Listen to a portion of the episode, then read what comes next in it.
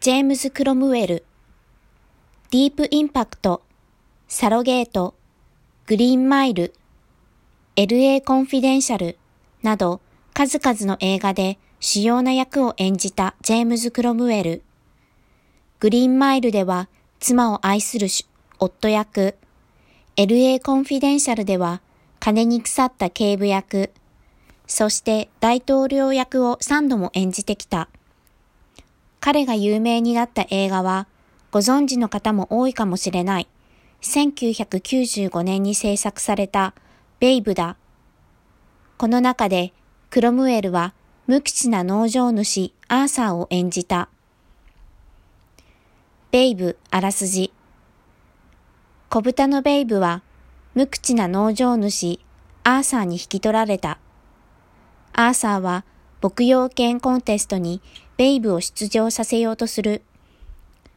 ベイブは家の中に入れられて可愛がられるが、嫉妬した猫はベイブに、豚は人間に食べられるために飼われているんだ、と告げる。ショックを受けたベイブは失踪。翌朝発見されるも衰弱していた。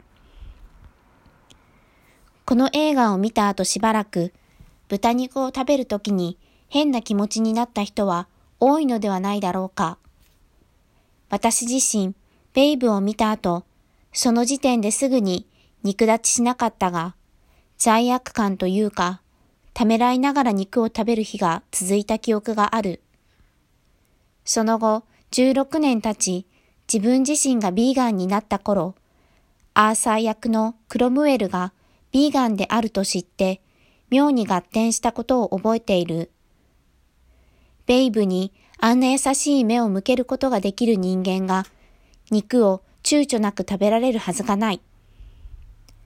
後で知ったのだが、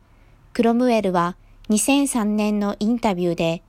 ベイブの撮影を通してビーガンになったと言っている。ジェームズ・クロムウェルほど堂々と動物の権利を主張し、